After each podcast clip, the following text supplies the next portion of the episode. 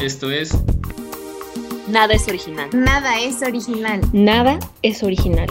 El podcast más pirata de las redes. Un podcast dedicado al cine experimental y sus derivas. Hola, ¿qué tal? ¿Cómo están todos? Los saludamos desde aquí de Tepoztlán, Morelos. Hoy estamos muy emocionados y emocionadas porque tenemos un gran invitado, Oscar Pico desde Bogotá. Pero primero me gustaría saludar rápidamente a nuestro conductor, Antonio Bunt. Maestro, ¿cómo está?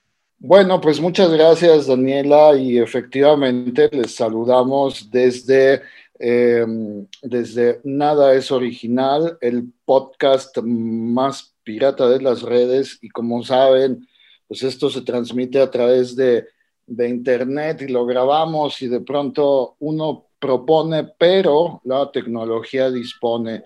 Eh, y pues sí, efectivamente estamos muy, muy contentos porque nuestro programa ahora es eh, internacional y siempre a mí en lo particular me da mucho gusto dar la bienvenida a nuestros colegas que están en nuestra región de, de, nuestra América Latina y le doy ahora la bienvenida a Carla Treviño que nos acompaña también para conducir esta, esta transmisión. Carla, ¿qué tal? ¿Cómo te va? ¿Qué onda? Muy bien, aquí conectándome tarde como de costumbre. No te preocupes, no, pero, no te preocupes, pero más vale tarde que nunca, que nunca. Como, dicen, como, dicen, por aquí. Y, y, pues bueno, pues vamos, vamos, a, a, vamos a comenzar esta transmisión. ¿Qué tal, Oscar? ¿Cómo estás? Eh, ¿cómo, ¿Cómo te va? Hola, hola. Bien, muchas gracias por la invitación, muy contento. Eh, aquí desde Bogotá, eh, en algún momento van a escuchar un ruido terrible de aviones porque estoy muy cerca del aeropuerto. Eh, gajes de, del, del internet también no puedo evitarlo. Entonces, paciencia y no, pues muchas gracias, qué chévere pues, compartir con ustedes. Este festival también es hermano de Ultracinema y bueno, aquí para contarles todo, todos los detalles. Me, me, parece, me parece extraordinario. Pues pl platícanos, porque tú tienes, eh, pues en tu currículum eh, haces cine, pero también la gestión de, de eh, y también eres docente. Entonces, platícanos cómo te acercas al cine, cuál fue como tu, tu primera, tu primer acercamiento al cine, cómo te involucras en, el cine. Sí, bueno, eh, sí ha sido un proceso hasta llegar al día de hoy a dirigir el Bogotá Experimental Film Festival. Es largo. Eh, bueno, como que salí del colegio en, que como en el año 2000 y empecé con una carrera que no me gustó nada, ingeniería electrónica, y mi salida, mi escape fue ir a, cine, ir a salas de cine a ver películas. Y así poco a poco me, me, fui enamorando del audiovisual, me dieron ganas de hacer películas, entonces me cambié de carrera y empecé a estudiar cine, que fue también como un error afortunado porque pues estudiar cine en, en, la academia es un cuento, es, no sé si también sea, eso es mundial, ¿no? Yo creo que tiene cosas muy buenas y cosas muy malas, como que la academia a veces lo, lo limita a uno en ciertas cosas, pero también le da acceso a muchos conocimientos y a contactos. Eh, entonces fue como un martirio estudiar cine, y, pero seguí enamorados toda la vida, yo siento un amor muy profundo por el cine, por el arte en general. Y ya casi terminando mi carrera empezamos a hacer proyecciones en la calle eh, que llamamos Cine Libertad. Era, era como nuestra libertad de sacar el cine a, nuestra, a las calles de Bogotá. Eh, también eh, trabajé mucho tiempo con, con un festival que se llama El Espejo de cortometrajes. Era un festival, el festival más grande de cortometrajes y el más antiguo en Bogotá. Y así se fueron dando las cosas hasta que Cine Libertad se volvió un poco más formal, más organizado. y eso pues lo alterné con eh, la educación, yo he enseñado eh, pues audiovisuales eh, para jóvenes, para, para otros profesores y bueno, un proceso un poco, como lo digo, como complejo, como extraño, como que yo no pensé que me fuera a volver gestor cultural, y, pero la vida me llevó a eso también y hago eh, pues, eh, este evento del Festival de Cine Experimental de Bogotá ya desde 2015. Eh, pero esta oportunidad, en este año yo soy el, el director y productor y, no sé, todero, no sé si usan esa palabra también, el todero del festival. Y ya, pues bueno, más detalles de pronto con, en el proceso les voy contando en, en la charla. Por, supuesto. Em, sí, yo, yo creo que es, es, es, bien interesante lo que dices en el sentido de que la academia, en vez de formar, de pronto de forma, y yo creo que tienes razón en ese sentido. Eh, yo creo que es mundial esta, esta, esta cuestión, pero, pero qué bueno que, te, que estás del lado experimental. ¿Qué te, qué te atrajo de, lo experimental? ¿Cómo llegas al, al experimental? Uf, eh, pues bueno, tiene que ver con ese amor al cine y esa curiosidad que me produce como lo, lo nuevo, lo propositivo, como lo, lo de vanguardia. Y con esa como como ese asco, o bueno, digamos lo menos feo, eh, como esa aversión al, a la industria y a, al cine comercial que se repite todo el tiempo y que es un poco estéril ya, como un poco aburrido. Pues hay cosas buenas de repente en el cine comercial y bueno, en las series y bueno, en este cuento de Netflix y todas esas plataformas y Hollywood, pero es mucho más rico y más grande el universo eh, pues experimental, ¿no? Y desde ahí es que nacen las nuevas formas, las nuevas, los nuevos géneros, las nuevas técnicas. Eh, y pues yo personalmente casi nunca he logrado, pues tengo muy poca experiencia con esto de lo, lo comercial y lo industrial porque no me gusta, lo detesto, como que también las dinámicas son un poco agresivas, son fastidiosas.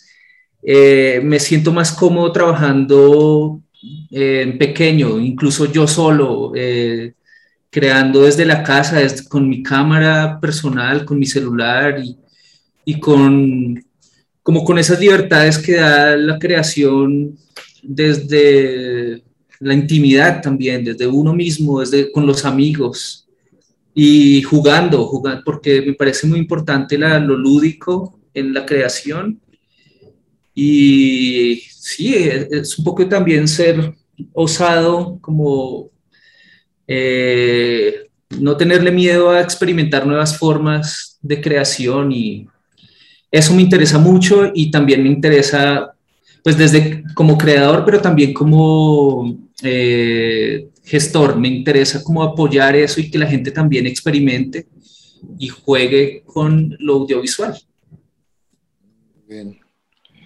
Em, hablas de, de, algo, de algo importante que es la, la industria, porque pues queramos o no, no existe una industria, en, me atrevería yo a decir, en, del cine en, en, toda América Latina. Entonces, ah. creo que tocas un punto, creo que tocas un punto importante. Eh, en ese sentido, ¿cómo, cómo ves tú al, al cine colombiano? Eh, últimamente se ha hablado mucho, por ejemplo, de, de Ciro Guerra, eh, que pues bueno, ha, ha saltado, digamos, a, a, a la fama un poco eh, hubo algunas películas en, los 90. ¿Cómo, ves, cómo ves, este, cómo ves el, estado en general del cine, del cine colombiano? Y que lamentablemente no nos llega tanto, ¿no? De pronto. ¿Cómo, cómo ves tú mm. el, el, cine local? No, pues sí, sí tienes razón en que esto de que sea una superindustria y que se pueda comparar con, con Hollywood y eso, no, pues es, no, no, no da la comparación con nuestro cine. Eh, y pues el colombiano, el cine colombiano menos. Quizás, yo no sé, en mi percepción, el mexicano es mucho más grandes, crean mucho más y bueno. Pero aquí estamos en la lucha, en esa búsqueda de, de salir adelante como, como, digámoslo, como, eh, ya no sé si sea industria, pero como como promover el cine local desde muchas áreas, desde muchas partes. Eh, el cine colombiano ha, tenido un auge gracias a una ley, eh, una ley de cine que se, se, creó en 2003 y que le dio un impulso tremendo económico al cine local, a la creación local, porque a través de de un fondo de cinematografía empezaron a llegar recursos que se, que se han distribuido todos estos años para crear películas. De ahí es que, por ejemplo, sale Ciro Guerra y eh, Rubén Mendoza, eh, bueno, todas estas personas que están creando cine en este momento. Eh, y bueno, que, que ha, aumentado muchísimo esta producción y que han salido cosas muy, muy buenas. Eh, estas películas que de pronto han llegado a, festivales importantes. Eh, por ejemplo, ahorita, eh, bueno, este, este, el director no es colombiano, es este tailandés bueno, de ah, Memoria, la película Memoria, que es coproducción colombiana, eh, eso también nació, fue posible a, esta, a, este Fondo de Cine de Colombia. Eh, de bueno, es que se me olvida el nombre de, completo de Joe, este director importantísimo. Sí, sí. Eh, y bueno, sí, o sea, es, estamos tratando de replicar algunas cosas del, del mainstream, pero pues no damos tampoco. Eh, igual acá la gente, el público tampoco está acostumbrado a ver tanto nuestro cine, entonces yo no sé, eso también es, creo que es mundial.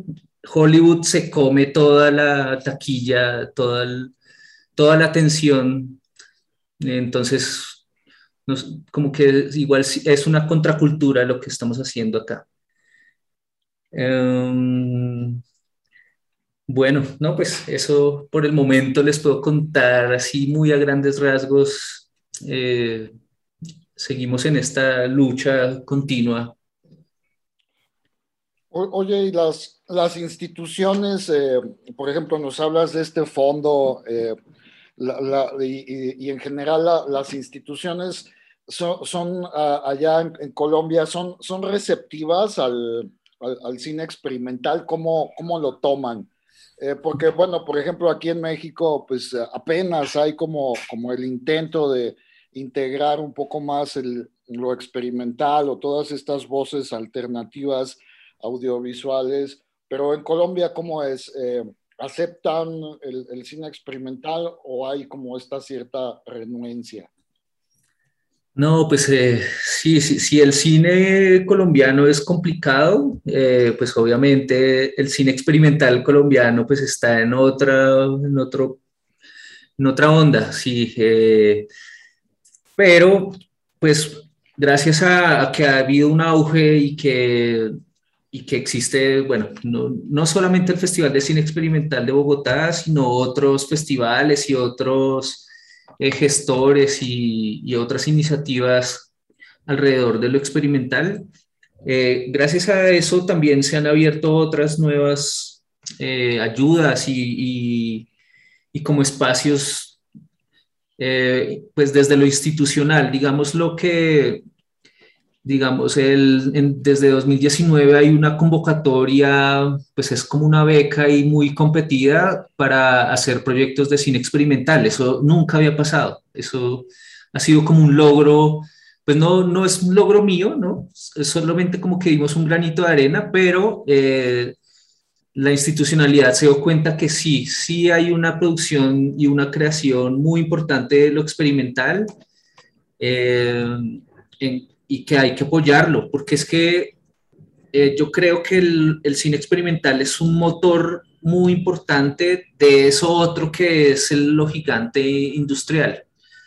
Eh, desde ahí es que salen muchas nuevas formas y nuevas eh, técnicas, nuevos lenguajes. Entonces yo creo que eso lo vieron, lo vieron que era muy importante y que además hay un público. Eh, el público del cine experimental también está en crecimiento y eso es muy importante. Lo, lo han, como que se, se ha notado eso pero sigue la lucha, sigue el, el, o sea, el cine experimental desde siempre ha sido excluido y eh, esa exclusión no solamente es del mundo del cine, sino también el mundo de las artes. Eh, entonces ha sido muy, es como, como parte de su, como de su esencia, como estar en el underground y y bueno, también desde esa, desde esa oscuridad es que salen cosas muy bellas, ¿no? Eso, es lo chévere, lo importante del, de lo experimental. Pero sí, sí es importante irlo sacando a la luz, eh, no dejarlo ahí en, la oscuridad total. Es como súper, súper interesante ver que compartimos muchísimos, eh, pues muchísimos eh, puntos en común con, con respecto al, a lo, a lo experimental y, a la relación que tiene este con, con el, con, la institución. Em, en, tu, en, tu, labor como, como, como realizador, em, ¿cuál es tu, em, ¿Cuál es tu, tu, dinámica? ¿Podrías eh, compartirnos a lo mejor como tus secretos? Ya nos platicaste un poco que trabajas como de pronto en solitario em, o, con, o de manera muy íntima, que yo creo que eso también es una característica muy importante y constante en, la, en, en el quehacer experimental. ¿Cómo, ¿Cómo, surgen tus proyectos? ¿Cómo, cómo empiezas a, a, crear? ¿Utilizas guion o no utilizas guion? ¿Cuáles son como tus, tus dinámicas? Uf, pues yo he descubierto como mi modus operandi es muy raro, es muy de intuiciones. Eh, yo no sé, soy muy de espontaneidad. A, veces cuando uno tiene tantas cosas planeadas en un guion y, lo piensa demasiado y cuando ya va a crear, no funciona.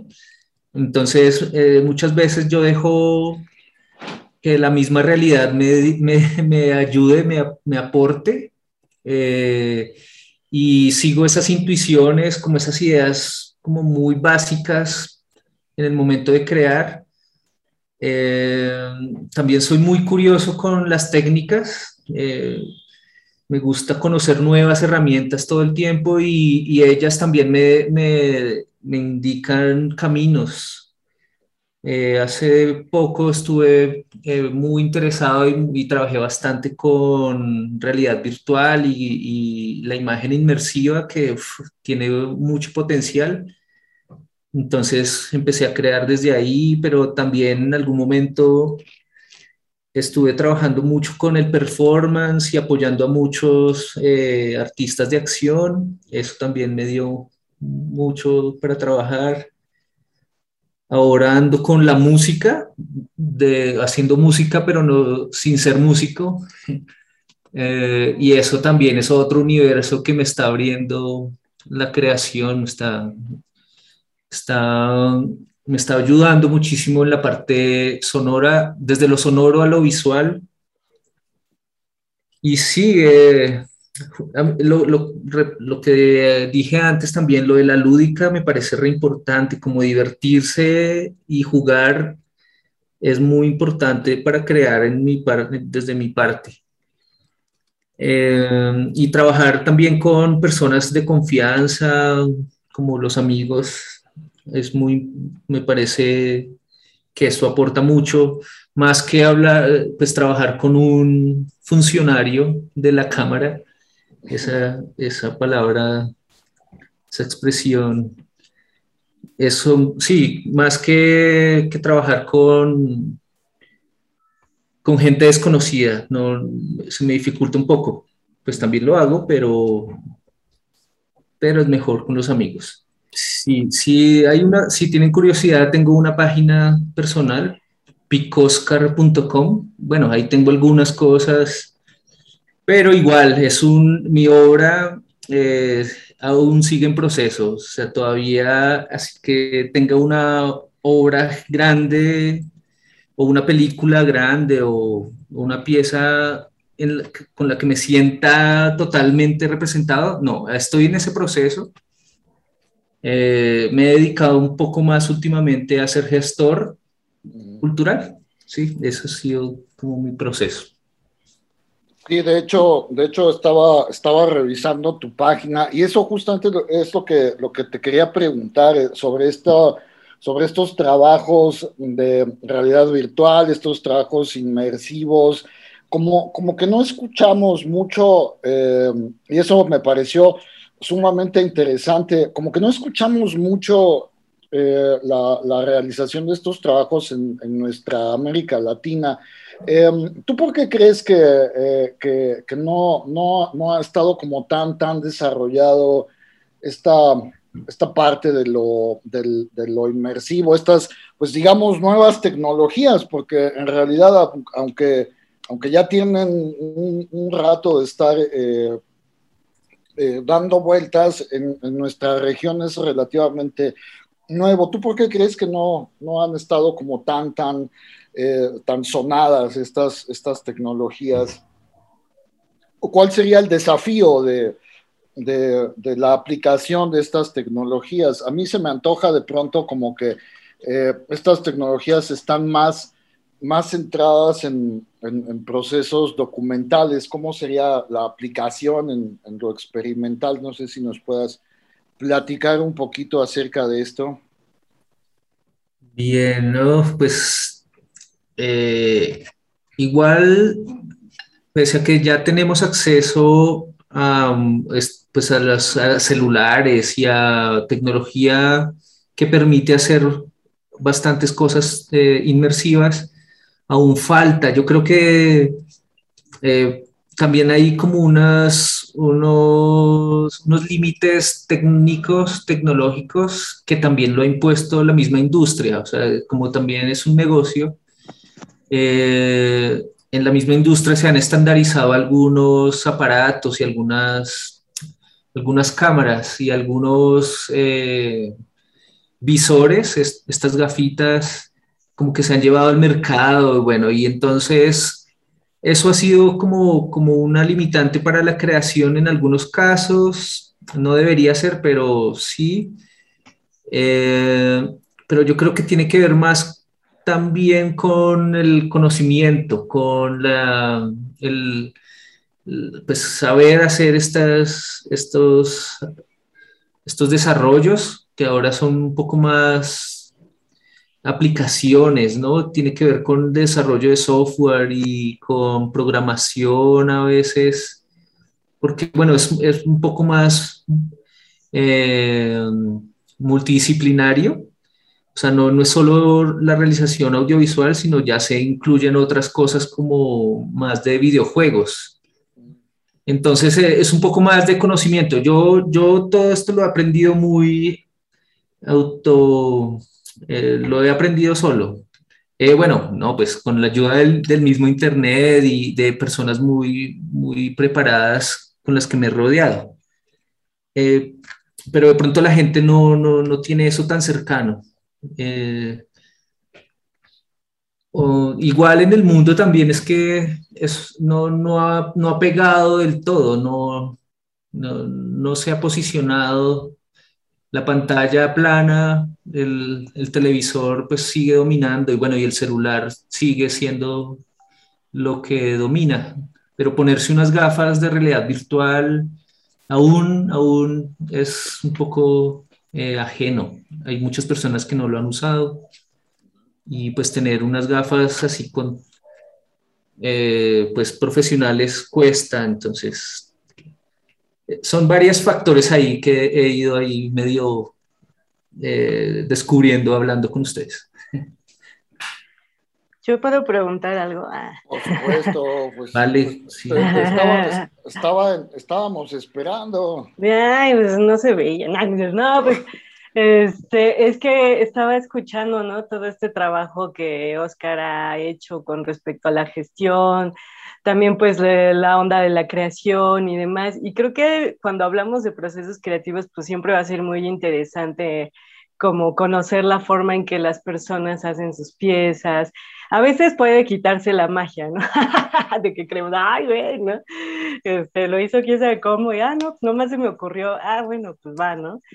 Pero luego pienso en el público, ¿no? Eh, tanto aquí en México como en Colombia o en demás países, pensamos, bueno, sí, se crea y se crea, pero ¿y cómo acercas al público, no? En este caso, tú, Oscar, pues eh, haces este festival de cine experimental en Colombia, que, que a mí algo que me gusta mucho de Colombia, digo, aunque nunca he ido, pero algo que me gusta mucho de los creativos de Colombia, la gente creativa de Colombia, es que, no sé, como que tienen ideas bastante frescas, eh, que desafortunadamente muchas veces no son muy conocidas, pero que sí aportan muchísimo a, la creación en otros lados, pues, ¿no? Y no, no sé si ustedes son conscientes de eso, pero a mí me parece así, eh, por fortuna he tenido eh, acercamiento con gente o con artistas colombianos y siento que tienen mucha onda en, en su creación, como una, una parte de honestidad, una parte de a veces de la- dejar la pretensión de lado, etcétera, ¿no? Pero bueno, eso ya fue un piropo. Ah, no, y más bien es- a lo que iba es que cómo acercar a la gente, o sea, al final de cuentas ya sabemos que el cine experimental y muchas expresiones artísticas son como de nicho, por así decirlo. Sin embargo, eh, muchas veces también ha habido cierto tipo de expresiones artísticas que pareciendo de nicho se terminan convirtiendo en expresiones que muchísima gente las consume, ¿no? Y aun cuando uno no tenga la pretensión de hacer cine al estilo Hollywood, ni mucho menos, eh, pero en el caso del cine experimental, yo siento que hay un potencial muy grande y que, y que todavía no se han dado como esos pasos eh, hacia, hacia abarcar más público, hacia que públicos esté como, o sea, que no tenga fuerza que ser así, ah, es que yo soy súper fan del cine experimental y pues por eso lo consumo, sino que también seas alguien que va pasando por ahí, por así decirlo, y te agarre, ¿no? La pieza, te agarre la obra, ¿no? Eh, a veces siento yo que, que, que, esa es como una parte en la que hay que reflexionar. Yo no sé cómo vean o cómo veas tú también, Oscar, que al final de cuentas pues ya tienes un buen rato trabajando todo en la gestión, ¿no? En este caso de, del festival. Y eh, bueno, no, pues esa pregunta es, eh, me la sigo preguntando todos los días, porque cómo acercar a, un, a más público y, y que, que, la gente pues reconozca este nuevo, este otro cine, es como mi, mi objetivo. No, yo, yo creo que toca ir, eh, ir agrandando ese nicho que, que, tú dices que es real. O sea, sí, sí hay un nicho de, espectadores que buscan este cine que tiene que ver más con estudiantes, eh, uh -huh. gente joven que le interesa, que se aventura. Es porque es que eh, con este cine hay una cuestión de, de osadía, como de, de, una, de aventurarse a algo que, de, a lo desconocido. Y esa, esa, eso no lo hace todo el mundo. El, la, la, gente está acostumbrada a lo conocido y a, a, lo que ya les funciona y a las series y a los temas y a los géneros que ya conoce. Eh, yo creo que también tiene que ver con lo, lo educativo, la educación. Eh, cuando suba el nivel educativo general, eh, va, a llegar, va, va, a haber como más ansias de conocer otras, otras dimensiones del arte, no solo el cine experimental, sino, digamos, eh, las artes plásticas y estas cuestiones nuevas, eh, etcétera, ¿sí? La música, digamos también salir de lo, de lo, de lo conocido, de los géneros eh, dominantes, eso también requiere un poco de, de apertura cultural. Eh, pero entonces, para, para, para, hacerlo es un proceso. Eh, hacer festivales como Ultracinema y como el nuestro es, es parte del proceso y toca continuar, no caer, no, no olvidar este, este, estas, estos proyectos y, y resistir. Yo sé que es muy difícil, pero hay que continuar. Sí, está cañón. Eh, también pienso que eh, a veces igual y también como creadores y en este caso también como los gestores, eh, tal vez aventurarse también a hacer cosas como locas, ¿no? Carla, te voy a interrumpir, perdón, pero Ah, se nos acaba el tiempo. Vamos a una pausa y regresamos con tu pregunta, Carla, por favor. Ay, a ver si no se me olvida. No, es cierto, sí va. Apúntala, apúntala, apúntala. Ok, ok.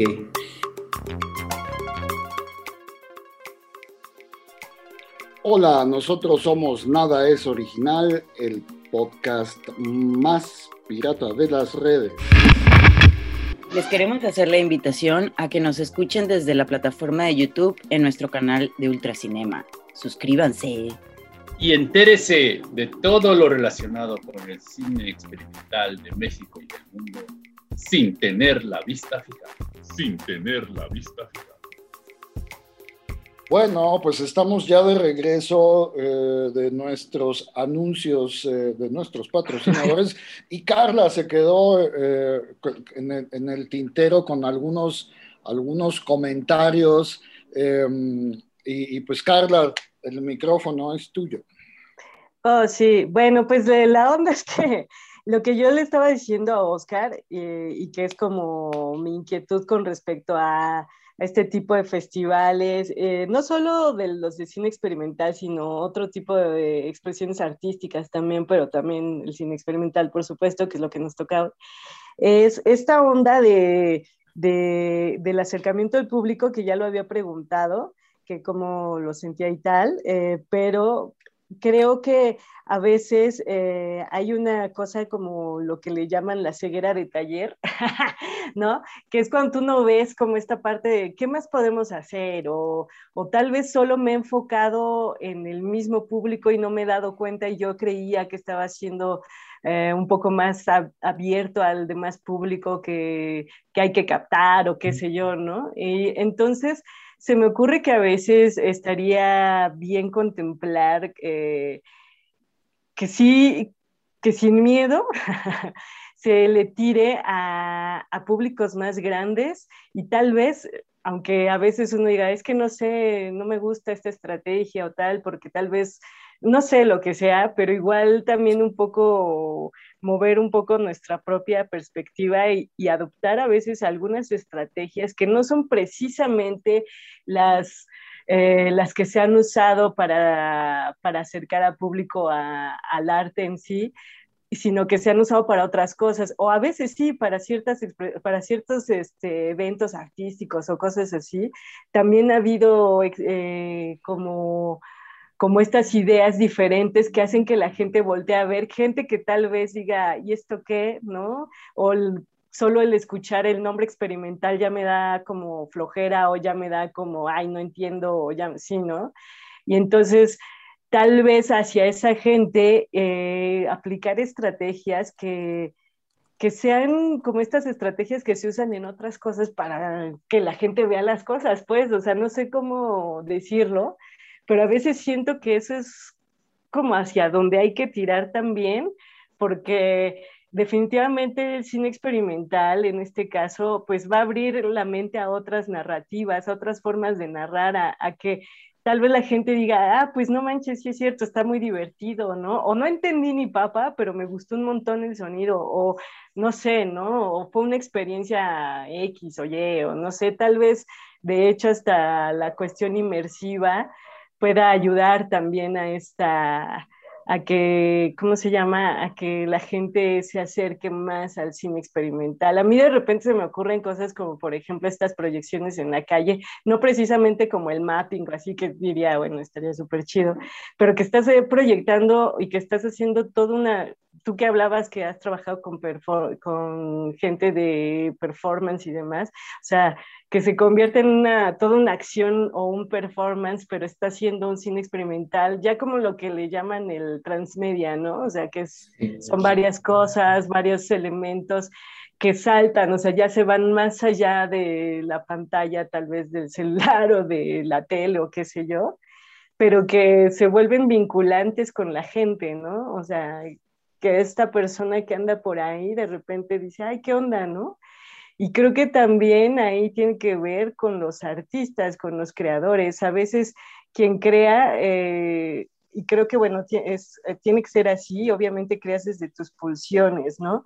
Pero si lo haces, y es lo que yo he visto, muy desde tu onda, ¿no? Muy desde tu inquietud personal, en donde realmente te destapes a ti, yo siento que definitivamente vas a ocasionar una identificación con el otro o con la otra, ¿no? O sea, ¿por qué? Porque estás hablando de ti, de, tu ser interno, de esta parte eh, más que, que conecta intangiblemente con nosotros, más allá de decir voy a hacer esta pieza que habla. ¿Sí me explico? Sí. Entonces, este, bueno, ese era mi comentario ya. Sí, no, tienes toda la razón. A veces uno se queda como en, una zona de confort o bueno, de no confort. También a veces... Eh, y sí, toca seguir arriesgándose, claro, buscar otras formas, otros públicos, eh, eh, seguir, seguir experimentando en esta cuestión de, difundir lo experimental. En este, año, por ejemplo, vamos a hacer algunas cosas eh, alineadas a lo que tú dices. Por ejemplo, estamos, en un, estamos haciendo un laboratorio de creación con personas vulnerables, bueno, personas que han tenido un, pasado y tienen un presente difícil. Eh, nuestro invitado este año, Jorge Lozano, eh, un colombo canadiense eh, quiso trabajar con eh, habitantes de calle y eh, pues ex prostitutas o, o como es, trabajadoras sexuales pues que siguen haciendo, pues trabajando. entonces, por ese lado, sí, personas activas y bueno, gente con unos problemas grandes, pero experimentar, bueno, acercarlos a la creación poética y experimental del cine, eh, yo creo que va a ser algo muy potente, va a ser muy chévere. Yo creo que podemos aportarle, así sea una sola persona, yo creo que él le va a servir mucho y, de pronto hasta se vuelve un gran artista, van a salir grandes artistas de este experimento. Y lo que tú dices de, de, proyecciones en la calle, también vamos a hacer una proyección interesante en un lugar también un poco complicado de Bogotá. Eh, y vamos a ponerles unas películas de pioneros alemanes, vamos a ver cómo nos va. De pronto, no sé qué vaya a pasar, pero a alguno le va a hacer algo, un clic en la cabeza y le interesa el tema toca seguir, toca seguir explorando, saliéndose del nicho. Me parece bien. Pues sí, pues ya que estás hablando ahí del festival, pues entonces igual cuéntanos todos los pormenores así, como si estuviéramos allá. Sí, sí, están, pueden estar acá también virtualmente. Eh, pues sí, entonces, este es el séptimo festival. Eh, vamos a estar durante todo el mes de agosto haciendo actividades eh, nos aventuramos en medio de la pandemia y de todo este tema que ya mm. sabemos. Eh, estamos haciendo proyecciones en salas de cine y en bibliotecas. Eh, como ahí, como también arriesgándonos. No sé, yo sé que pues toca tener mucho cuidado y no estos, estos temas de bioseguridad, pero era muy importante, lo vemos muy esencial el contacto con las personas, bueno, el, hablar en persona es muy importante. Y que la gente vaya a la sala de cine y vea las películas como debe ser, eh, también era nuestro objetivo este año. Y bueno, vamos a tener funciones en la Cinemateca de Bogotá, eh, pero además vamos a tener el festival virtual en nuestra página web bogotaexperimental.com. Ahí también vamos a, dar acceso por medio de suscripción a todo el cine del festival. Tenemos de selección oficial unas 179 películas y tenemos eh, la retrospectiva de Jorge Lozano y su colega y compañera Alexandra Helis, eh, unos artistas muy tremendos, muy activistas, activistas desde sus artes. Eh, y, eh, también vamos a tener un festival increíble que admiro mucho que se llama Ultracinema.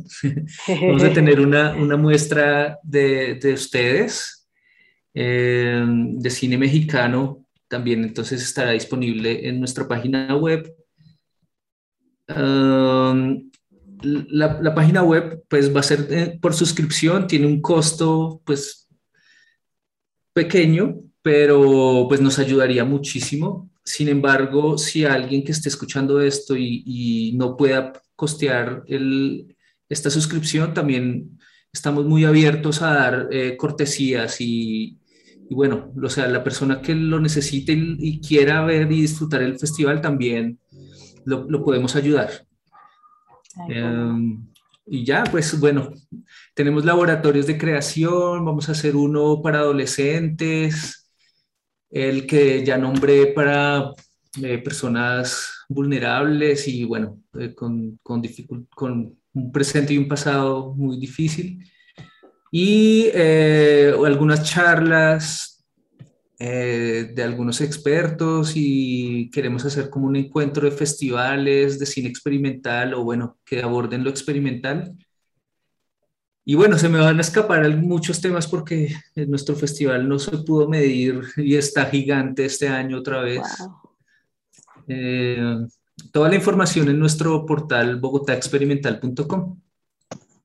Wow, qué buena onda. Oye, y, a mí me surge la duda, eh, ¿esto cómo lo, lograron ustedes? O sea, lo, lo logra, por supuesto estas suscripciones les van a ayudar, pero ¿de qué otra forma? O sea, ¿cómo lo, lo pudieron pues levantar, pues, ¿no? O sea, como dices, así tan grande que es ahora, ¿cómo le hicieron? Vale, no, pues eso es como la, la cara triste, no mentiras, la cara difícil de la historia, porque este año no hubo un apoyo eh, del fondo que les hablé. Al comienzo les hablé de un fondo del cine. El fondo del cine vive por, por la taquilla. En la taquilla de, de, las, de las salas de cine, un porcentaje va para ese fondo, pero pues el año pasado no hubo cine, no hubo salas de cine. Entonces cayó, no, no hubo plata y nada, de autogestión, yo estoy dando mi vida y mis recursos para el festival eh, y otras personas, ¿no? El, ay, pues eh, no sobra decir que el festival lo hace una fundación que se llama Cine Libertad. Ya les comenté un poquito de eso, ¿no? De, de Cine Libertad al comienzo.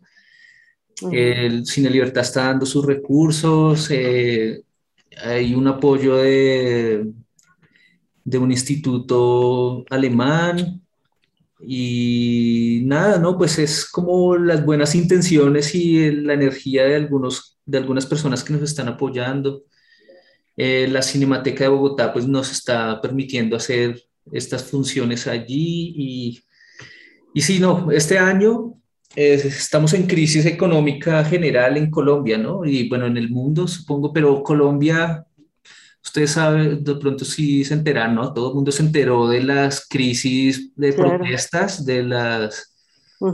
de todo este tema que es muy importante, muy necesario, o sea, es muy absurdo aquí la situación de corrupción y de, de mal gobierno que tenemos. Entonces, estas protestas también llevaron a, nos tienen en una crisis económica. Económica. Y no, no, no, no solamente, no, obviamente no, no son las protestas las, los, las causantes de todo, sino eh, también el mal manejo de los recursos y la corrupción y, y la pandemia, y mejor dicho, todo está en contra de, de, pues de, una, de un equilibrio económico. Entonces, pues el festival obviamente también eh, ha sido víctima de, de la realidad. Sí, sí. Sí, no sé si, si sea similar México, pero acá estamos eh, mal, un poco mal, pero seguimos con mucha energía y resistiendo, o sea, la, perseveramos y resistimos toda, toda esta tormenta. Pues no, bueno, creo que sí, sí son panoramas un tanto, son similares y diferentes a la vez. Este, pues por fortuna, o sea, no, o sea, es que yo no sé cómo decirlo, porque eh, tengo una muy buena amiga colombiana que ella es bailarina, ella es coreógrafa, ella vive ya aquí en México desde hace varios años. Y me decía algo que, que me parecía muy interesante, ¿no? Me decía, es que en Colombia, dice, desde que yo me vine y tal, dice, no había estos apoyos como los hay aquí, ¿no? En México. Eh, tantas becas, tanto no sé qué, tanto aquello y bla, bla, bla, ¿no? Y, y, alguna vez ella me decía, me dice, es que aquí a la gente de México cuando yo les digo esto, dicen, ay, claro que no. Y entonces me, me, me hizo como ver algo, ¿no? Me hizo ver que pues cuando no volteas a mirar afuera de tu ventana, por así decirlo, eh, no te das cuenta de todo lo que sí tienes, ¿no? Entonces ella de algún modo me hizo darme cuenta así como de, pues deja de quejarte y aprovecha todo lo que tienes, porque es curioso y es cierto que eh, mucha gente extranjera, sobre todo de, de Sudamérica, cuando vienen a México, pues aprovechan cañón todo lo que hay aquí y nosotros no. ¿No? O sea, nosotros de algún modo nos quejamos mucho, ay, no, es que esto no, es que esto lo otro. Y, y cuando lo escuchas así tan claro y, ella me explicaba, no, es que el conflicto es este y tal, y dije, bueno, pues es que sí, en efecto, la cuestión se pinta un tanto diferente y no nos damos cuenta en México muchas veces. Eh, no está la, o sea, aún en medio de pandemia, de crisis económica, porque pues esa no se puede negar, ¿no? eh, pues los apoyos están ahí, ¿no? Y, van, y, y la idea es que tienen que seguir ahí, ¿no? Y sí, tal vez a mí no me tocará, pero le tocará a otro que sea, ah, no sé, ¿no? Eh, sí, sí se pinta un tanto distinto y, y, por eso a mí me parece muy interesante cómo crean en Colombia, ¿no? O sea, todo lo que hacen, eh, que es una resistencia bastante, o sea, aprenden a resistir de un modo muy interesante, por así decirlo, ¿no? Y no sé, muy propositivo y eso me gusta mucho también. Sí, sí se pinta diferente un poquillo. Vale, sí, seguimos en la lucha. O si no morir, la, la, otra opción es que se acabe todo y morir. Pero no, no, no podemos, no podemos. No, no, aguanta. Sí, sí, no, no. Era, me salió el emo. Sí. Y, pues parte de esa lucha justamente es la, la docencia, yo creo. Entonces, eh, ¿cómo, ¿cómo, has compaginado tu trabajo como, como profesor con, con, todas tus demás actividades? Eh, yo creo que, bueno, el fenómeno de la docencia a mí me, me, apasiona enormemente. Entonces, platícanos cómo ha sido tu experiencia, cómo empiezas a dar clases o por qué empiezas a dar clases. Uf, eh, Sí, la docencia es, uy, es un universo muy grande. Mis respetos para los buenos profesores. Yo estoy en esa, en esa búsqueda de, ser un buen docente, pero se me hace algo muy difícil. Eh, yo he tenido la experiencia eh, con, con adolescentes, es que eso fue algo muy difícil, de tratar de enseñar técnicas audiovisuales y y lenguaje eh, la he tenido con jóvenes y, claro, es un, un, reto muy grande como traducir todo lo que uno pues ha, aprendido en la vida, o bueno, no todo, pero eh, como enseñar las, las, técnicas audiovisuales a jóvenes y, y, enamorarlos del tema, pues, ha sido un reto muy grande. Eh, pero ahí he logrado como algunas, algunas estrategias para, porque pues igual el audiovisual está en la vida de todos, ¿no? Eh, desde que tengas un celular ya eres un potencial cineasta. Eh, y mi otra experiencia ha sido como enseñándole a docentes de colegios. Duré unos tres años enseñando esto que les decía de realidad virtual y imagen inmersiva para, pues para que ellos tengan otras herramientas pedagógicas y enseñen sus clases, digamos, matemáticas usando estos recursos didácticos tecnológicos. Otro reto gigante porque además de, de estar preparado técnicamente me tocó aprender mucho sobre pedagogía. Y uff, o sea, es algo para lo que yo no estaba listo, pero que logré. la verdad, fue una super experiencia, fue muy, muy bella. Y más o menos así ha sido como esa experiencia pedagógica, pues eh, educativa. Eh, un poco difícil, la verdad. No, es, no nací para ser docente, pero me ha tocado en la vida uh, hacerlo.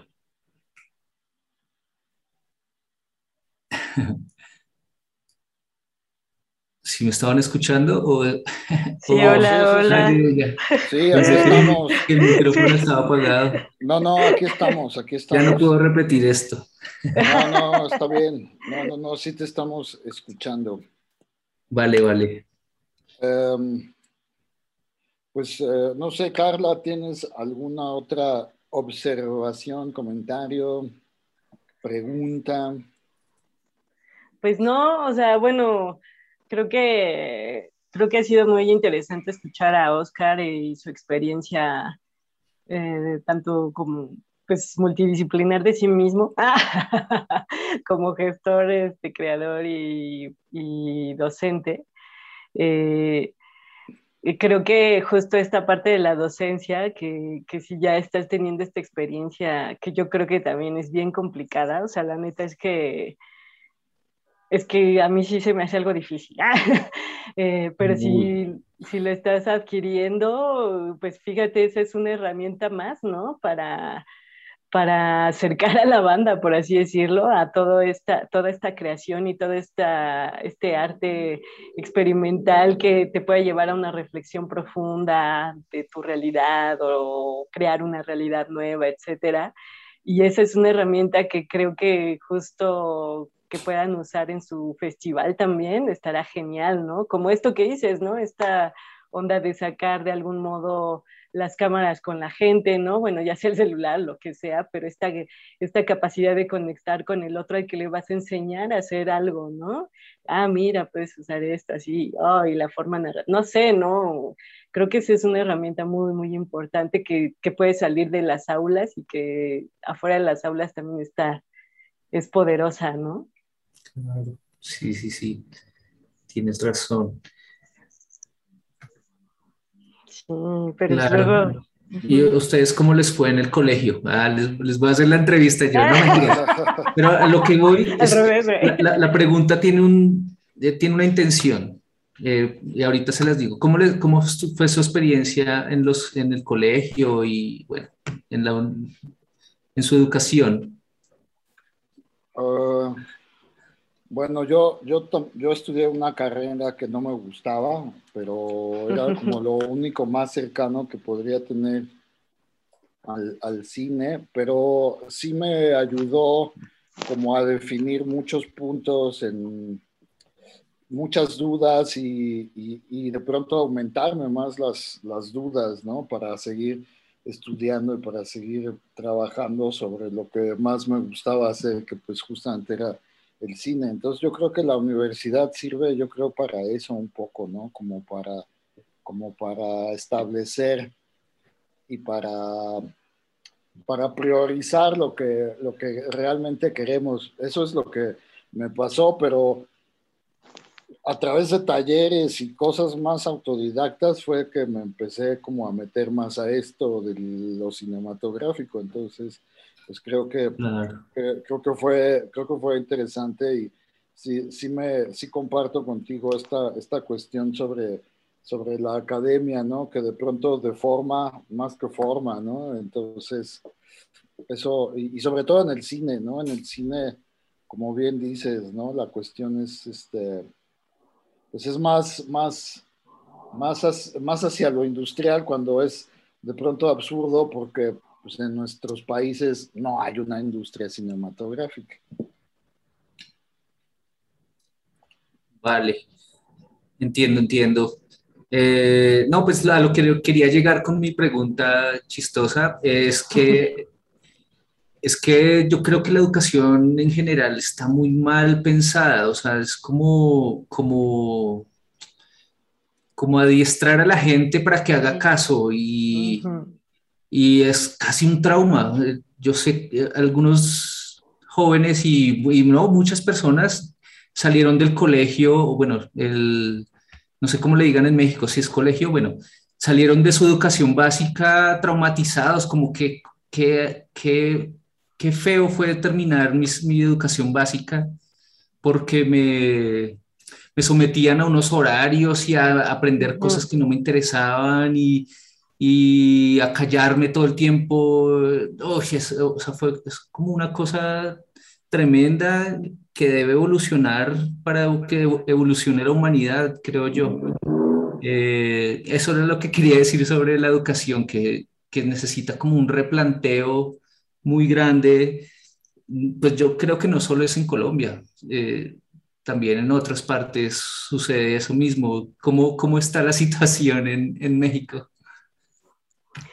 Pues sí, creo que igual, ¿no? O sea, creo que es como una, también me parece de las crisis mundiales, por así decirlo, que bueno, que dos que tres países se salvan, pero de ahí en fuera yo creo que sí, sí hay que replantear muy cañón en todos lados la forma en cómo se, pues sí, la educación, tal cual, ¿no? Sí, yo también creo que, que sí va por ahí más o menos. Micha como que quiere entrar, fíjate, quiere saludarte. Ah.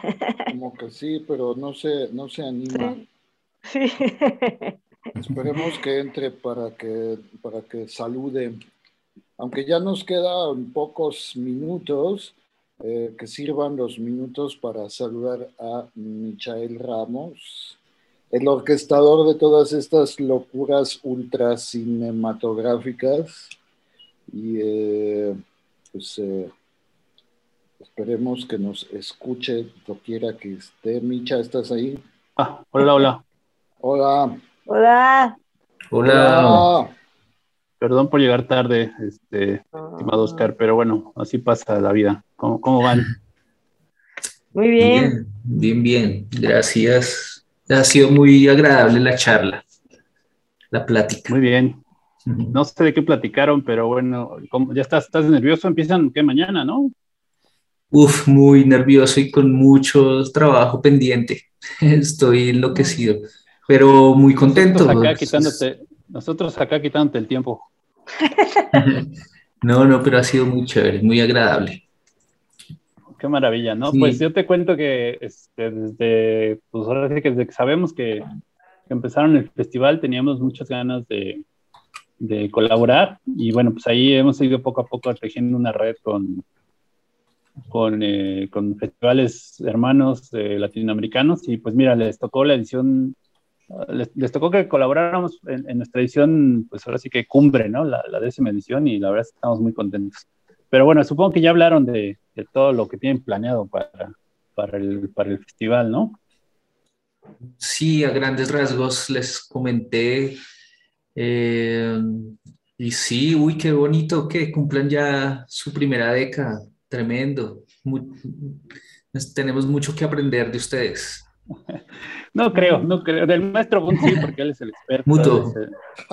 Nuestro, gurú y, nuestro mentor mágico. Pero bueno, pues ya conociste entonces a, Daniela, a Carla y a Antonio, que son los que con los que echamos cotorreo todos los sábados.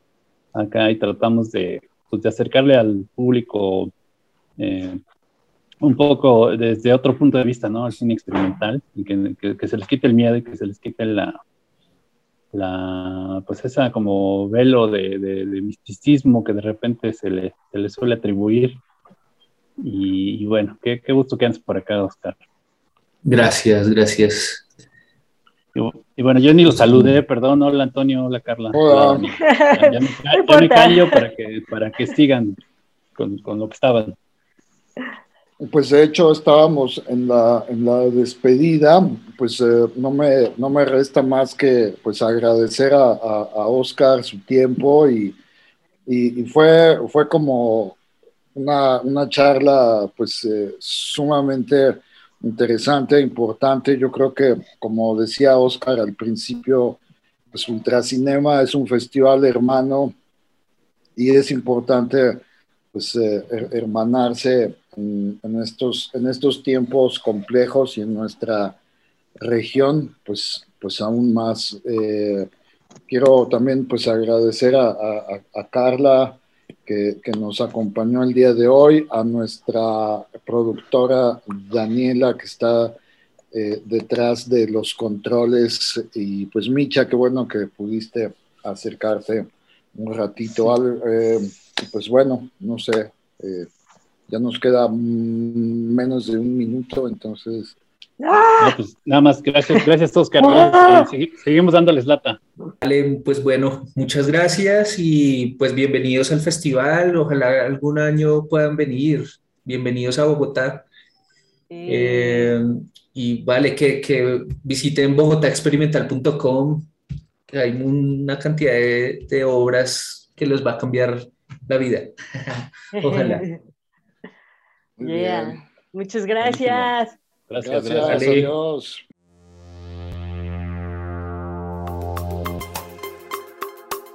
Esto fue Nada es original. Nada es original. Nada es original. El podcast más pirata de las redes. Un podcast dedicado al cine experimental y sus derivas.